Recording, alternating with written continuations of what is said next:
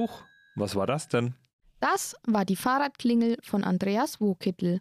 Andreas ist ehrenamtlicher Rikscha-Fahrer beim Demenzzentrum in Forchheim und einer der Interviewpartner für unsere heutige Folge zum Thema Ehrenamt im sozialen Bereich. Genau, Soziales. Irgendwie ist ja jedes Ehrenamt auch eine soziale Angelegenheit. Aber in dieser Folge geht es um Menschen, die anderen helfen, indem sie Zeit und Aufmerksamkeit schenken, so wie auch Annalena Wolf vom Hospizverein in Bamberg.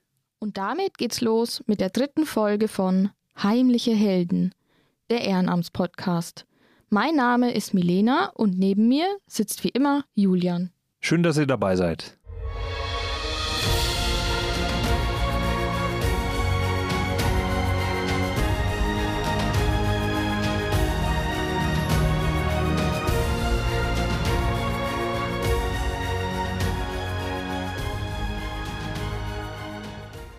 Bin neulich am Kanal entlang gefahren, da war eine Schulklasse, die hatte wahrscheinlich einen Ausflug oder so. Und dann fingen die an, sich abzuklatschen. Also ich bin dann an so einer 20 Meter langen ähm, Schulklasse vorbeigefahren und die alten Menschen haben ihre Hände rausgehalten und dann, hey, und super. Und äh, das sind so Momente, wo man so wirklich sagt, ups, richtig schön. Das erzählt uns Andreas Wokittel aus Forchheim. Der 63-Jährige fährt seit knapp zwei Jahren die Bewohner des Demenzzentrums in Forchheim mit einer Rikscha also mit einem Fahrradtaxi durch die Stadt. Seine Fahrradtouren sind zu einem beliebten Ausflug für die Senioren geworden. Diejenigen, die neu sind, für die ist es ähm, durchaus ein bisschen aufregend, weil sie sitzen vorne, ich sitze hinter ihnen und äh, sie sehen die Straße und die Natur auf sich zukommen und müssen dafür nichts tun. Und manche sind da ein bisschen aufgeregt und huch, ob das wohl was wird, aber die meisten freuen sich schon drauf. Ich kann mir das gar nicht so richtig vorstellen, wie das für eine demenzkranke Person sein muss, so eine Rikscha-Tour zu machen. Ob sie sich danach noch daran erinnern kann? Es kann schon sein, dass man Geschichten, die man in näherer Zeit erlebt hat, wieder vergisst. Es kommt aber auch vor, dass sich Demenzkranke wieder an Orte und Erlebnisse erinnern, wenn sie diese wieder besuchen. So erklärt es uns Andreas. Und äh, mir hat mal jemand gesagt, dass wenn man dement wird oder ist, da soll man sich das vorstellen wie ein Bücherregal. Die Bücher fallen von hinten raus. Das heißt, das Kurzzeitgedächtnis lässt unwahrscheinlich nach, aber die ganz alten Geschichten, die sind da. Die, ähm, die sich daran erinnern können, ähm, die sagen auch schon, sie möchten gerne am Kanal entlang fahren, weil da mehr Natur ist. Es gibt welche, die wollen das Leben in der Stadt sehen und sagen, ähm, wir möchten gerne durch die Stadt fahren. Je nachdem, was sie von früher so noch auf der Festplatte haben, sag ich immer. Aber ähm, die meisten sind, äh, erzählen dann auch sofort spontan Geschichten. Hier bin ich früher mit dem Fahrrad lang gefahren, hier hatte ich früher Freunde. Ähm, was ist denn, oder fragen auch, was ist denn das für ein Gebäude? Ähm, was machen die da? Also es ist immer sehr interessant. Bis vor ein paar Monaten hat Andreas auch seinen Schwiegervater mit der Rikscha herumgefahren. Durch diese Erfahrung ist ihm klar geworden, wie wichtig es für die Menschen dort ist, wenn man ihnen Aufmerksamkeit schenkt. Ich habe gesehen, wie das mein Schwiegervater äh, freut, wenn man sich mit ihm beschäftigt. Und als er vor einigen Monaten dann verstorben ist, war es auch relativ klar, dass ich dort weitermache. Das, was man von den Menschen zurückkriegt, das ist halt, das ist richtig toll. Das macht Spaß, wenn man merkt, dass die Leute sich freuen. Neben Andreas gibt es auch andere Menschen, die sich ehrenamtlich im Demenzzentrum engagieren. Sie lesen den Bewohnern dort zum Beispiel vor Sie hören ihnen zu, machen mit ihnen Spaziergänge. Diese Hilfe ist auch eine Entlastung für die Pflegekräfte, die dort arbeiten. Denn wie so viele andere leidet der Pflegebereich unter Fachkräftemangel. Auch darum ist freiwilliges Engagement eine Entlastung für die Pflegekräfte. Ich glaube, es gibt viele Pfleger, die würden sich auch gerne zeitlich länger mit bestimmten Bewohnern beschäftigen, aber das können sie nicht, weil der nächste schon ruft oder weil eine andere Aufgabe da ist. Und insofern ist, glaube ich, die Arbeit von Ehrenamtlichen äh, für die Hauptberuflichen dort sehr unterstützend. Das darf man auch nie als Wettbewerb oder Konkurrenz empfinden, sondern man möchte ja wirklich helfen. Ja, damit die ihre Arbeit noch besser machen können, nimmt man jemand mal zeitweilig hinaus und den bringt man dann auch noch gut gelaunt zurück. Und das ist, ich glaube, das ist eine große Unterstützung für die, für die äh, äh Hauptberuflichen, die dort äh, einen, einen Knochenjob zu tun haben. Andreas engagiert sich auch deswegen, weil er dadurch enorm viel zurückbekommt.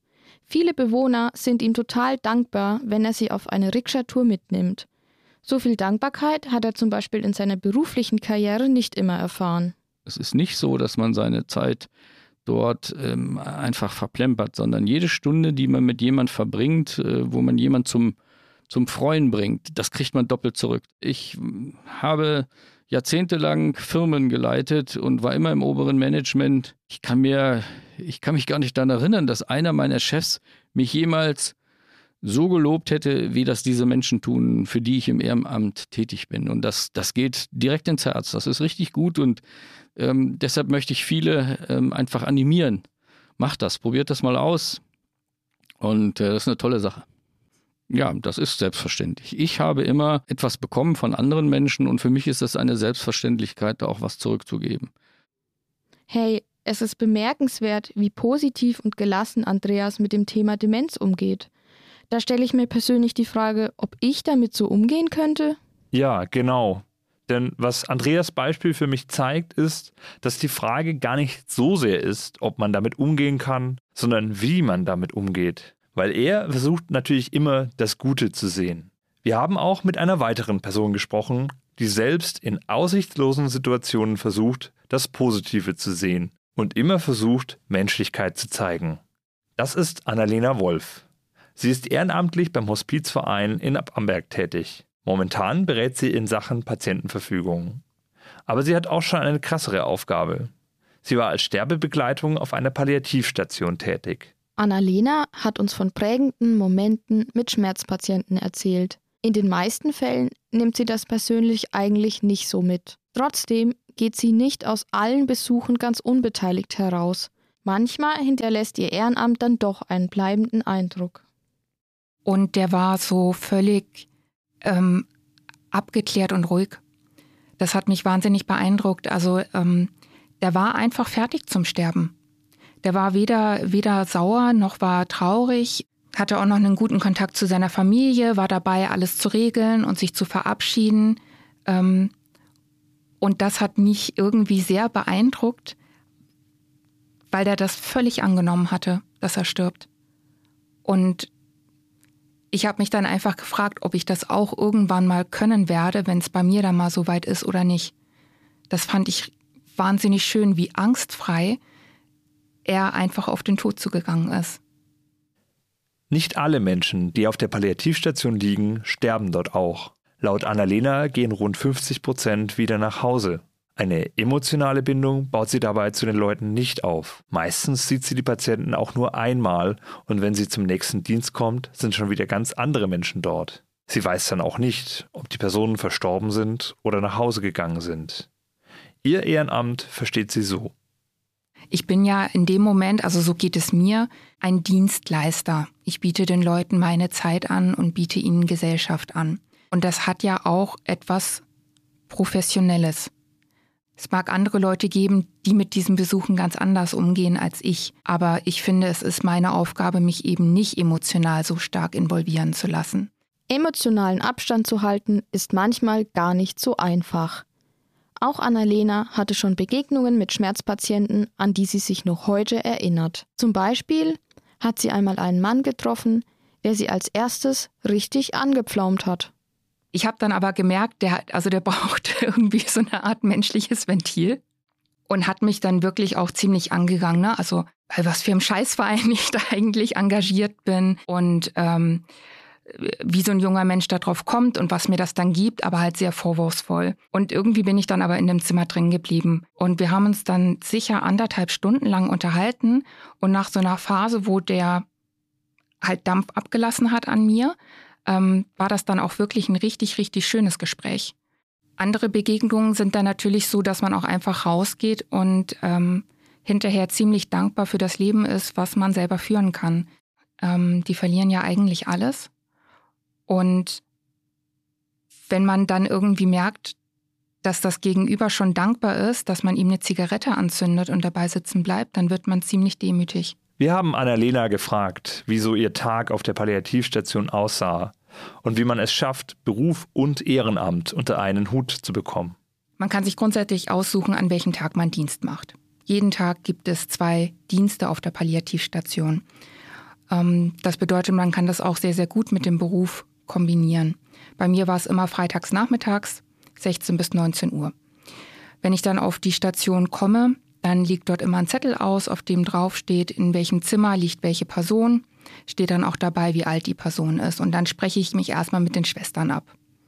Ähm, die Schwestern können einem eigentlich immer sehr gut sagen, wie geht's der Person? Ist die Person überhaupt ansprechbar? Möchte die Besuch haben? Geht's dir vielleicht heute wirklich körperlich sehr schlecht, sodass man besser nicht reinschaut?